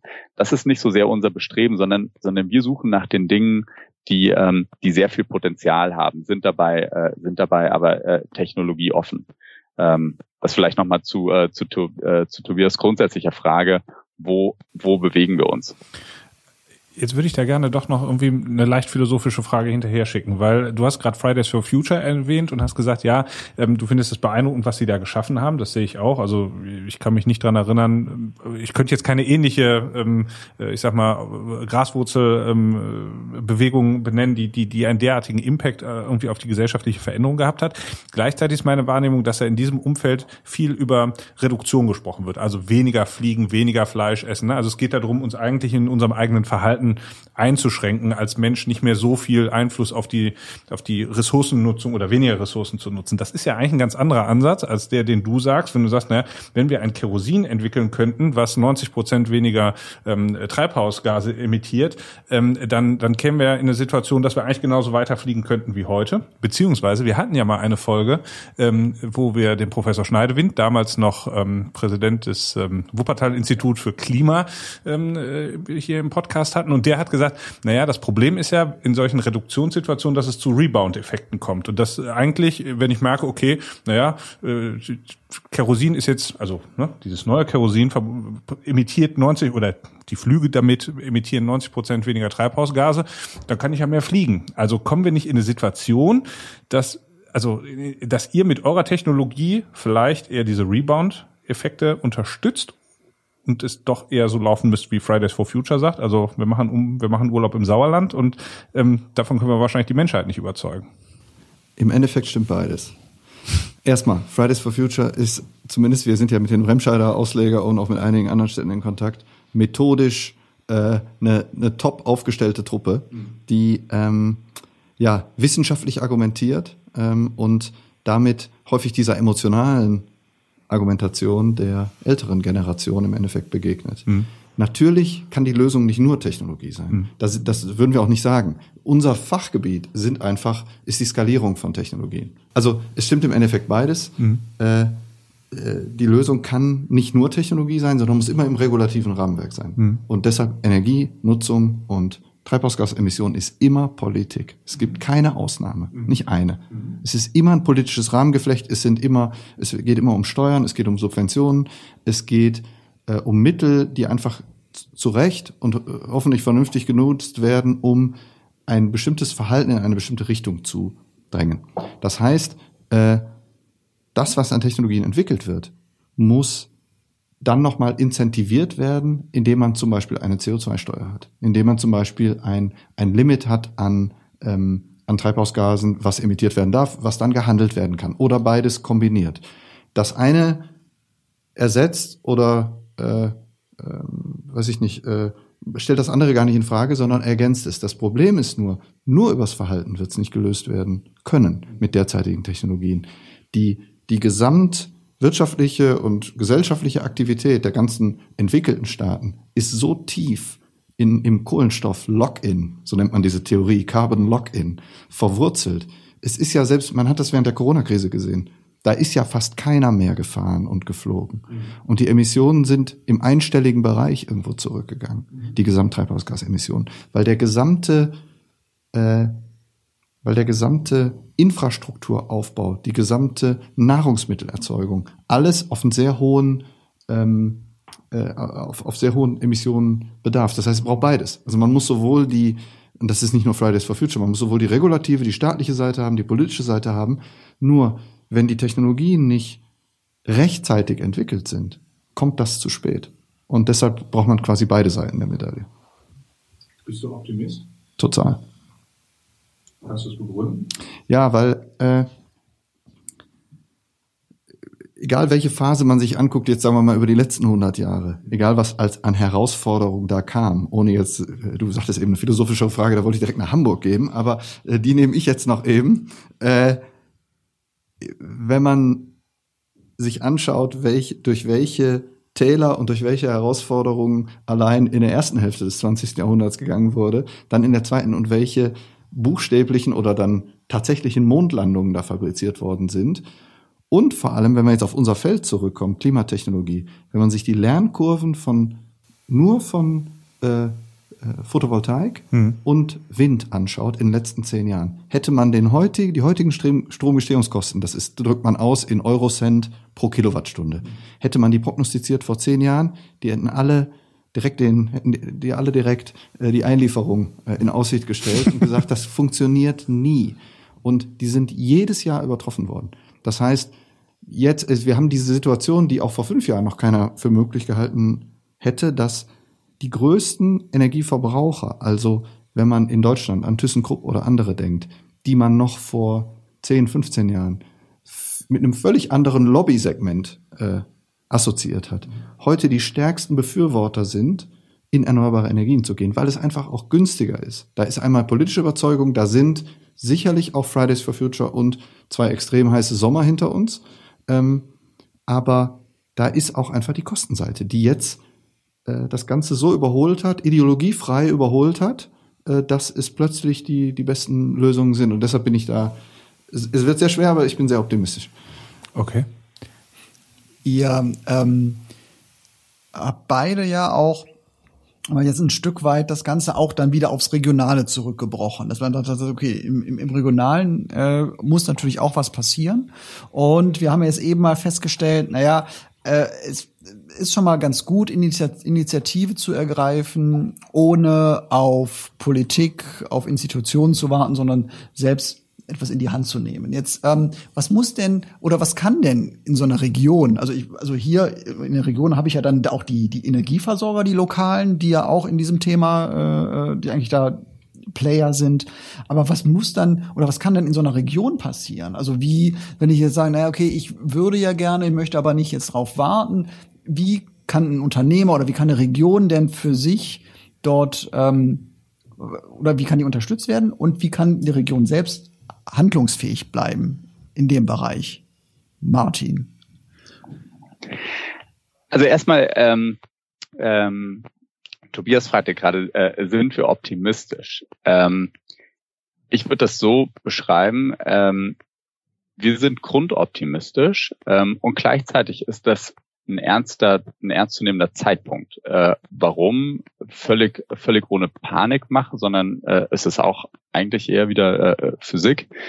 Es gibt eben äh, unsere unsere Atmosphäre, äh, wenn wir nach oben in den Himmel schauen, dann ähm, dann äh, dann denken wir immer, dass äh, das Blau, was wir da sehen, ist unendlich weit äh, äh, bis in die Tiefe des Weltalls. Äh, die Wahrheit ist, äh, wenn man sich in ein Auto setzen würde und würde mit Autobahngeschwindigkeit nach oben fahren, dann äh, wäre man nach zehn Minuten am Ende dessen, was wir hier als Blau sehen.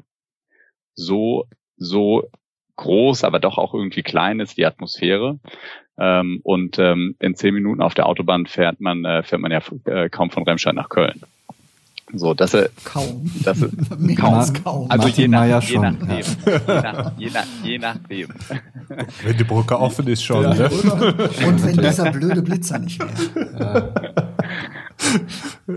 So, und das, und das zeigt ja aber einfach nur, wir sind, ähm, wir sind als Menschen äh, äh, von, von unseren Wahrnehmungsmöglichkeiten, wir lassen uns äh, ja ganz gerne mal hinters Licht führen. Äh, wir denken, alles ist groß und weit äh, und in Wirklichkeit ist das, was über uns ist, es äh, sind eben diese zehn Autobahnminuten äh, und es ist eben, es ist eben nicht so weit, wie, wie das unsere Sinne uns äh, suggerieren. Und das macht im Grunde auch das das äh, Allmende-Problem aus, was wir, was wir haben, äh, wenn wir, äh, wenn wir einfach Dinge umwandeln und, äh, und hoch in die Atmosphäre schieben, weil ähm, wir glauben, äh, wir, wir glauben, dass das Auffangvermögen äh, unendlich groß ist. Ähm, und gleichzeitig äh, bleibt es nicht dort, äh, wo wir, wo wir es emittieren. Ähm, und äh, und gleichzeitig äh, ist es sehr schwer vorhersagbar, ähm, wo welche Implikationen ähm, äh, ähm, auftreten im Sinne von äh, schmelzen jetzt nur Eisberge oder gibt es Starkregen oder gibt es heiße Sommer oder äh, ähm, äh, was macht eigentlich der Golfstrom und so weiter. Ähm, und das hat damit zu tun, dass es ähm, ähm, dass unsere Umwelt, äh, dass unwahrscheinlich komplexe Mechanismen äh, ähm, äh, dieser zugrunde liegen und dass wir die Eingriffe, die wir hier machen, im Grunde eigentlich gar nicht übersehen können. Ähm, und, ähm, und das formt, äh, das formt äh, äh, zusammengenommen das Problem. Ähm, und jetzt ist die Frage, ähm, jetzt gibt es zwei Richtungen. Entweder, entweder kann man resignieren ähm, oder kann äh, oder man kann optimistisch bleiben. Und ähm, ich würde ähm, Peter da absolut zustimmen. Ich glaube, zu keinem Zeitpunkt ähm, bislang ähm, hat äh, hat ähm, die Menschheit als als Community ähm, erkannt, dass sie, ähm, dass sie Eingriffe äh, tätigt, die sie, äh, die sie im Grunde nicht mehr überblicken kann und hat, äh, und hat ein Bewusstsein dafür, dass man, äh, dass man etwas ändern muss. Und in der Sekunde, äh, und äh, das ist der Grund, warum ich optimistisch bin, in der Sekunde ist nicht durch Verordnung, sondern durch, durch Eigeninteresse ähm, eine Welle an Kreativität frei geworden, ähm, wo, wo auf einmal an den unterschiedlichsten Stellen auf dem Globus, an den unterschiedlichsten Themen äh, ähm, geforscht und gearbeitet wird. Und das mit ähm, mit vollkommener Innovationskraft und äh, und Kreativität. Und das macht mich hoffnungsfroh, ähm, weil ich der festen Überzeugung bin, dass ähm, Probleme, die wir selber schaffen, zu denen finden wir auch eine Lösung, wenn wir ähm, äh, wenn wir äh, wenn wir konzentriert ähm, daran arbeiten. Und, ähm, und die Komplikation dabei ist, ähm, dass, dass, äh, dass das Problem ist, ist ein bisschen wie beim Schach. Äh, jemand, hat, äh, jemand hat auf dem Schachbrett auf die Uhr gedrückt.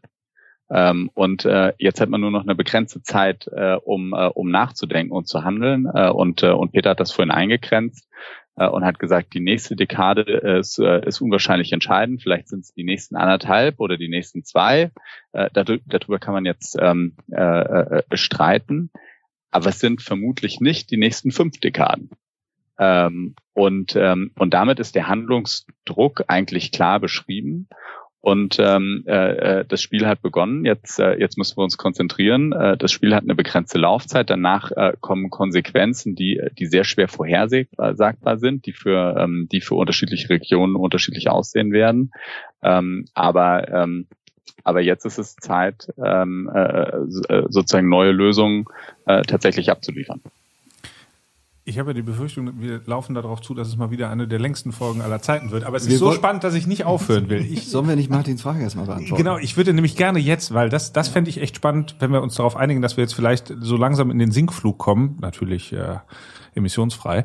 Ähm, äh, was, was tun wir jetzt konkret? Was passiert hier vor Ort?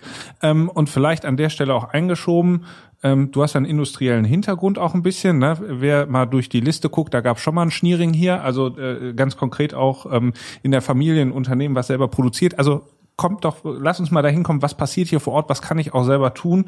Und ähm, wie verbindet sich das mit uns, also wie verbindet sich das quasi mit euren High-Level-Visionen oder sind wir halt doch dazu verdammt, uns nur bessere Thermostate zu kaufen? Äh, schöne Frage, erneut, Tobias, vielen Dank.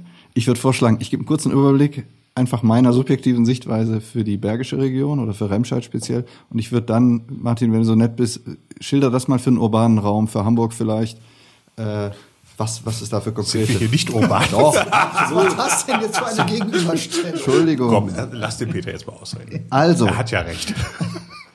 ähm, ich glaube tatsächlich, dass äh, Remscheid, ich meine, als wir dieses Thema aufgezogen haben hier, und uns gibt's ja erst sieben, acht Monate offiziell, kam schon häufig die Frage, weil wir auch hätten nach, also der prädestinierte Ort wären eigentlich Berlin gewesen, jetzt als formaler Sitz oder Bonn. Mhm. Einmal wegen natürlich des politischen Lebens, andererseits wegen des Sitz des Sekretariats der Klimarahmenkonvention und anderer Ministeriumssitze.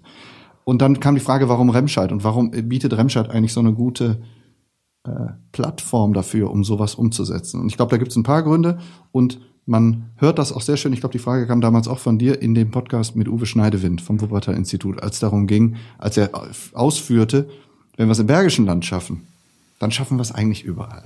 Die idealtypische Transformationsregion, hat er gesagt. Exakt. Und ich stimme da voll überein. Ja. Äh, Remscheid hat einen starken industriellen Hintergrund, mhm. ist nach wie vor eine der letzten eigentlichen Industriestädte, auch wenn viel geschrumpft ist, aber mhm. es ist noch viel industrielle Wertschöpfung da.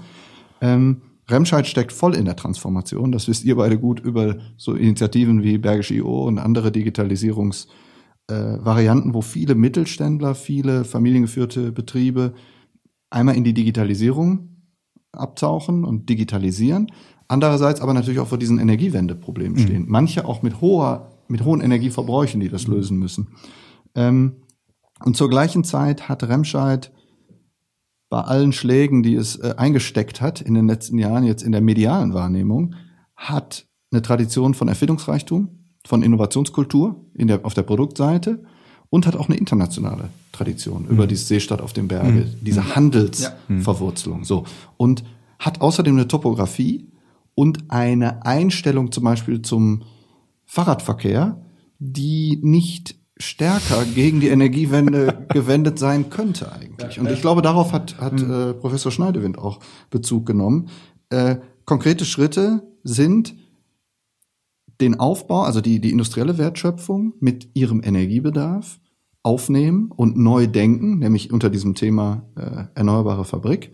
Andererseits aber auch die komplette Verkehrsinfrastruktur im Endeffekt hinterfragen. Das sind jetzt natürlich wieder große Schritte. Ja, wenn du jetzt fragst, natürlich geht ganz viel von dem in kleinen Schritten wie. Ich halte da übrigens sehr viel von, von den smarten Thermostaten. Mhm. Wir haben sogar einen Innovator, den wir in dem Bereich unterstützen, KI gesteuert, wo ein Thermostat über ein physikalisches Raummodell, was Schall aufnimmt, was Licht aufnimmt, eine Heizkurve entwickelt für öffentliche Gebäude, die aus dem Stand Energieverbräuche im Bereich 25, 30 Prozent senken kann. Das sind low-hanging fruits. Ja, das sind Geschichten, hier reduziert man schnell Emissionen. Also das gehört alles mit dazu. Außerdem gehört dazu eine starke digitale Infrastruktur, nämlich im Endeffekt, wir hatten vor, vor, äh, vor ein paar Tagen eine, so eine Telefonkonferenz mit einigen aus diesem Expert-Gremium. Wir hatten am Anfang sind wir gar nicht drauf eingegangen. Also wir haben diese beiden größeren Gremien von Wissenschaftlern und, und Akteuren dieser ganzen Umwelttechnologie-Szene ist einmal der Beirat, in dem Martin sitzt, und wir haben dieses Expert Panel, also ein Expertengremium, in dem viele Entwickler sitzen, in dem viele Spezialisten von Energieversorgern und anderen Unternehmen sitzen. Und wir hatten eine Gruppe, die sich zusammen telefoniert hatte und eine unserer Teilnehmerinnen aus, aus England sagte, die selbst auch Innovatorin sagte, ist der, der Trend in Großbritannien ist eigentlich smart everything.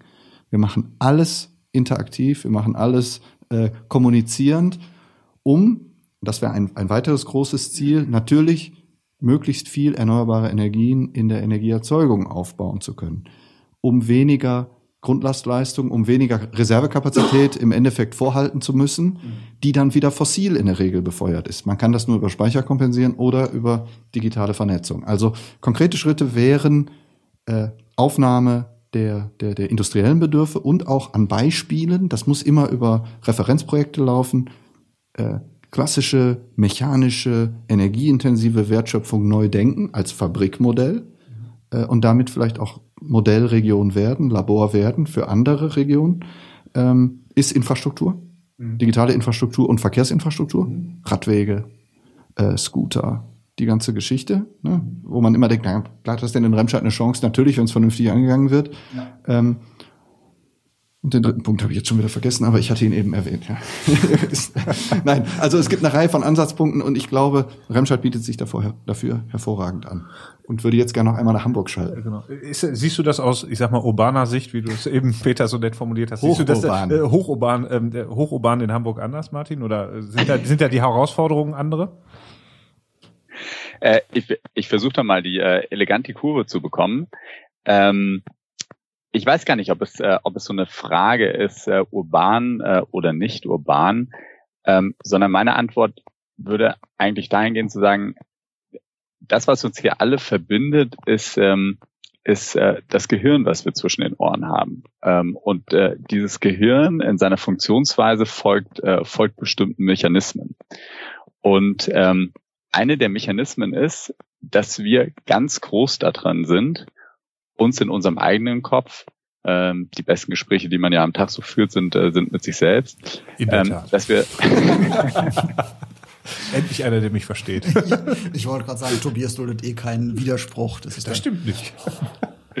genau. Dass wir uns, dass wir uns Geschichten in unserem Kopf erzählen. Und äh, die Geschichten, die heißen, ähm, wenn wenn ich kein, äh, wenn ich kein äh, auffälliges Auto fahre, dann, ähm, dann verliere ich Reputation in meiner Community. Wenn ich, äh, wenn ich PV auf dem Dach habe, dann entwertet das mein Haus oder macht das hässlich. Wenn ich meine ähm, Produktion verändere, dann verliere ich meinen ähm, mein, mein Wettbewerbsvorteil. Es wird alles viel zu teuer. Äh, und, äh, und überhaupt haben wir das schon immer so gemacht. Ähm, und für mich ist eigentlich ähm, das, was, was jeder Einzelne tun kann, ist, äh, sich zu fragen, sind diese Geschichten, die ich mir selber erzähle, eigentlich wahr? Und was wäre, wenn die nicht wahr wären? Und was hat das für Konsequenzen? Und in der Sekunde kommt man eigentlich sofort darauf, ähm, dass man sich mit, ähm, dass man sich mit Fakten auseinandersetzen muss ähm, und äh, und muss für sich bestimmen, was bedeutet, was bedeutet das eigentlich? Welche welche Möglichkeiten habe ich zu Hause, wenn äh, ähm, äh, wenn ich PV auf mein, äh, wenn ich Photovoltaikanlagen auf mein äh, auf mein Dach mache? Ähm, ist Elektromobilität ähm, und das war ja im Grunde die, ähm, die Idee hinter, hinter den Tesla Roadstars. Ähm, es war ja gerade nicht der, ähm, der Gedanke zu sagen, wir machen äh, das Auto, was für ähm, sozusagen für die breite Masse bestimmt ist, äh, zuerst, sondern wir machen das, das coole, das auffällige Auto zuerst. Warum? Weil wir transportieren wollen, äh, dass es eigentlich Spaß macht. Ähm, diese, diese, diese Veränderung, die, die passiert am Ende eigentlich ähm, äh, bei jedem äh, oder bei jeder äh, in, äh, in ihrem eigenen Kopf.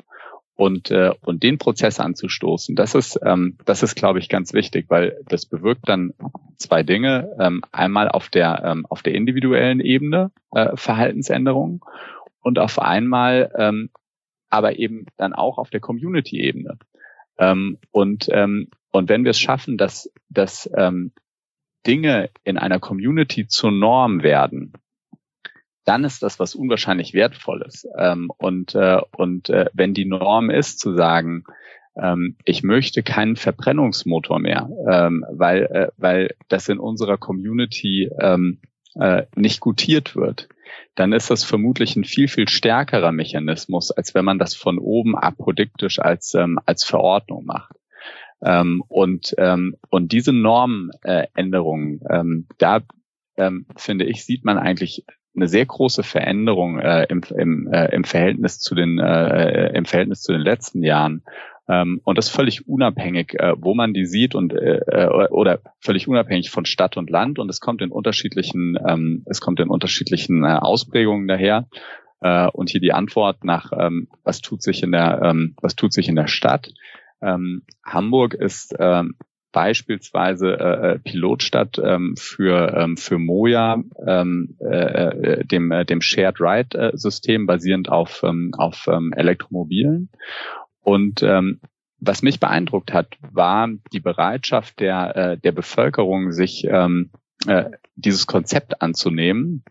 Äh, und es äh, zeigt sich einfach daran, äh, Jetzt mit Corona ist das sicher noch mal was anderes, aber äh, das zeigt sich daran, wie, wie dominant auf einmal im Straßenverkehr ähm, die goldenen Busse waren, die eigentlich lautlos durch die Straßen gefahren sind ähm, und, äh, und an jeder Ecke angehalten haben.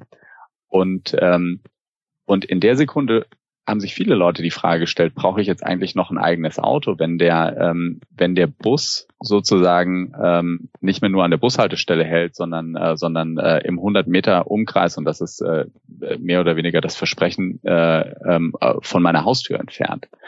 Und, äh, und das stellt Verhaltensweisen in Frage, ähm, die, äh, die vorher, die vorher gar nicht denkbar waren. Ähm, aber das mit sich auszumachen, diese Auseinandersetzung, die, äh, die, äh, die findet in jedem einzelnen Kopf statt. Ähm, und, äh, und die größte Hürde, die wir, ähm, die wir überwinden müssen, sind die, sind die eigenen Geschichten, die wir uns permanent im Kopf erzählen. Ich, ich hätte noch eine, danke Martin, ich hätte noch eine Ergänzung, die ich für relativ wichtig halte. Gerade wenn es in so grundsätzliche Transformation geht, wenn man wirklich darüber spricht, hier ändert sich eine Infrastruktur, hier ändert sich äh, der Energieerzeugungsmix von einer Region, der sehr stark in eine bestimmte Richtung zum Beispiel geprägt worden ist, oder neue Modelle, wie Martin gerade schilderte, kommen auf den Markt. Aus, aus meiner und ich glaube auch der meisten äh, meiner unserer Mitstreiter Überzeugung geht das nur oder geht das nicht über diese ideologische Schiene? Geht das nicht auf die vorwurfsvolle Art? Bei allem, was wir über, über Emissionen gesagt haben aus, aus fossilen Energieträgern, aber diese fossilen Energieträger haben auch vor 50 Jahren, vor 100 Jahren, vor 200 Jahren sehr stark zum, zum gesellschaftlichen Fortschritt beigetragen, ja, zu einer, zu einer Demokratisierung in manchen Bereichen auch beigetragen und haben ihre Verdienste genauso wie ein, wie ein äh, Dieselmotor, der von der Historie her auch eher mittelstandsaffin entwickelt wurde, ja gehabt. Dieser Kenntnisstand, wir, wir wissen schon so, wir wissen schon zu lange um die negativen Folgen der fossilen Emissionen wir haben zu lange nicht reagiert. Das, das kann man als Vorwurf machen. Aber wenn man jetzt zum Beispiel eine, einen Industriepark konvertieren will, dann geht es nur, indem man die, die klassischen Betreiber mitnimmt auf dem Weg und nicht sagt, alles, was ihr bisher gemacht habt, war falsch und so weiter. Da geht schon wieder eine Hand in Hamburg hoch. Genau, vielleicht noch, äh, vielleicht noch eine Anmerkung. Wir, äh, es, äh, es ist, wir können ja unmöglich äh, das Gespräch beenden, bevor wir das C-Wort benutzt haben heute. Ähm, ich glaube, und das macht mich ebenfalls hoffnungsfroh, dass wir, dass wir jetzt gerade in der Zeit von Corona, ähm, dass, ähm, dass das äh, nochmal Möglichkeiten aufzeigt, wie man, äh, äh, wie man Dinge grundsätzlich in Frage stellt, die vorher undenkbar waren. Ähm, und, äh, und damit meine ich jetzt mal bewusst nicht auf die negative Seite zu gucken. Ähm, und ähm, da, da sind die Implikationen, die sind so mannigfaltig ähm, äh, und, äh, und so gravierend, ähm, dass, es, dass es sehr besorgniserregend ist. Aber es gibt eben auch eine positive Seite und die positive Seite heißt, ähm, es sind doch Dinge möglich, die wir, äh, die wir vor drei Monaten alle nicht gedacht hätten. Ähm, äh, und eben auch positive Verhaltensveränderungen. Äh, und, ähm, und ich glaube, dass ähm, ähm, das Momentum sollten wir als, ähm, als Individuen, äh, das Momentum sollten wir als Communities tatsächlich nutzen, ähm, weil das ist genau der Ausgangspunkt für, ähm, für Wandel, weil man, weil man auf einmal wieder den, den, den Blick klar hat, ähm, was jetzt wirklich wichtig ist, was die wirklich drängenden Probleme sind. Äh, und insofern ähm, äh, ist, äh, ist meine Hoffnung, ist, äh, ist meine Überzeugung, dass, ähm, dass vielleicht gerade die Krise, äh, die wir gerade erleben, ähm, den positiven äh, Nebeneffekt hat, dass wir, ähm, dass wir auf andere Krisen, die, die nicht so klar greifbar sind, weil, weil eben nicht klar ist, ob äh, äh, äh Remscheid morgen in den, äh, in den Fluten versinkt oder der, äh, oder dergleichen und das sowieso auch nicht kann, ja, ähm, weil wir aber trotzdem erkennen, dass, dass die Krise gravierend ist und, äh, und dass es notwendig ist, mit, äh, mit frischem Blick äh, äh, da drauf zu gucken und zu schauen, wie man, äh, äh wie man die lösen kann. Ich finde, das ist doch eigentlich ein ganz positives Ende, oder? Absolut. Und ich finde vor allem, äh, äh, um das zu unterstreichen, man merkt ja auch in einer Stadt wie Remscheid, die traditionell keine Fahrradstadt ist. Ich bin 1992 gezwungenermaßen mit meinen Eltern hier hingezogen. Meine Mutter hat aus Düsseldorf ihr altes Hollandrad mit Dreigangschaltung mitgebracht und ist damit zum Markt gefahren. Die hätte auch ein Alien sein können. Die Reaktion wäre wahrscheinlich ähnlich gewesen. Lebensgefährlich. Und ähm, heute ist Radverkehr immer noch nicht dominant in Remscheid, das wäre falsch, aber die E-Bikes haben es eben oder Pedelecs haben es ermöglicht. Und es nimmt äh, zu. Und als ich das letzte Mal in Hamburg war, habe ich zum ersten Mal Moja genutzt und ähm, ich wünschte mir jeden Tag, ich hätte das in Remscheid. Ich glaube, ich hätte kein Auto mehr. Ja? Also es ist einfach ein geiles System und ich glaube, diese Dinge, die in Bewegung kommen und zu merken, was möglich ist, das ist einfach das, was uns auch hoffnungsfroh in die Zukunft gucken kann. kann nicht nur bei den ganz großen Themen, an denen ihr dran seid, sondern auch bei den kleinen Themen, die auch Martin und ich verändern können. Ganz genau. Wunderbar. Martin, du hast, ich weiß nicht, ob du das noch im Blut hast, aber du hast ja jetzt eine Aufgabe, oder? Also erinnerst du dich noch? Ich erinnere mich schwach. Ich erinnere mich schwach. Ich, ich, ich habe das äh, für mich einmal in der Woche geübt. Ach so, trocken, Trockentassen. Genau, damit ich auch in Übung bleibe. Ähm, unsere Gäste, liebe Leute, Peter und Martin, unsere Gäste, die Berge, die Gäste von bergisch.io, ähm, bekommen ein sehr, sehr exklusives Geschenk von uns. Ja, Einmal auf dem Postweg natürlich und ähm, einmal persönlich. Vielen Dank. Äh, vielen Dank für diesen sehr, sehr coolen Wiedereinstieg bei Bergisch.io. Hätte, glaube ich, nicht besser laufen können. Ich fand super, super spannend, super interessant. Äh, vielen Dank für äh, deine Mühe, Martin, aus Hamburg mit äh, Audiogerät anschließen. Ich weiß nicht genau, wo du da sitzt, könnte ein Schlafzimmer sein oder nicht. aber das, das überlassen wir der Fantasie der Zuhörerinnen und Zuhörer. Aber auch das ist ja in Zeiten von Corona auf einmal, wo auf einmal man die Leute so erwischt. Aber es war super spannend und ich wünsche euch viel, viel Erfolg ja. mit eurer Initiative. Ich bin gespannt. Wir können es ja hier in Remscheid dann auch live miterleben. Eine Was? Sache müssen wir sagen. Habt ihr eine Möglichkeit, dass sich Menschen, die mit euch in Kontakt kommen wollen oder die mehr von euch erfahren wollen, wo sollen die hingehen? Das wäre noch ganz wichtig, dass ihr es einmal sagt, weil der Name ist ja ein bisschen kompliziert. Stimmt, der Name ist kompliziert. Also es gibt verschiedene Varianten. Entweder ihr geht auf FC Architects, also fcarchitects.org. Das ist die Website, da gibt es verschiedene Kontaktadressen. Da sieht man, kann man sich auch den, den Beirat mit einem schönen Foto von Martin Heuer und vielen anderen Mitstreitern angucken. Das Expertengremium kommt da bald drauf. Viele der äh, Foren und Veranstaltungen, die wir planen, sind da drauf. Dann kann ich empfehlen LinkedIn, äh, unsere Seite, Instagram oder Twitter. Verlinken wir alles. Verlinken wir alles, aber da sollte, das sollte man sich wirklich angucken. Ich finde es total spannend. Ich glaube, wir hätten jetzt auch noch zwei Stunden weiterreden können, Genau. aber ähm, Vielen Dank für die schönen Becher. Peter, vielen Dank. Herzlichen Dank, Martin, Martin. vielen Dank. herzlichen Dank, Peter. Ich danke dir, Martin, und freue mich, wenn es jetzt wieder regelmäßig weitergeht. Tobias, so machen wir das. Bis Auf- Strackes. Auf Wiederhören.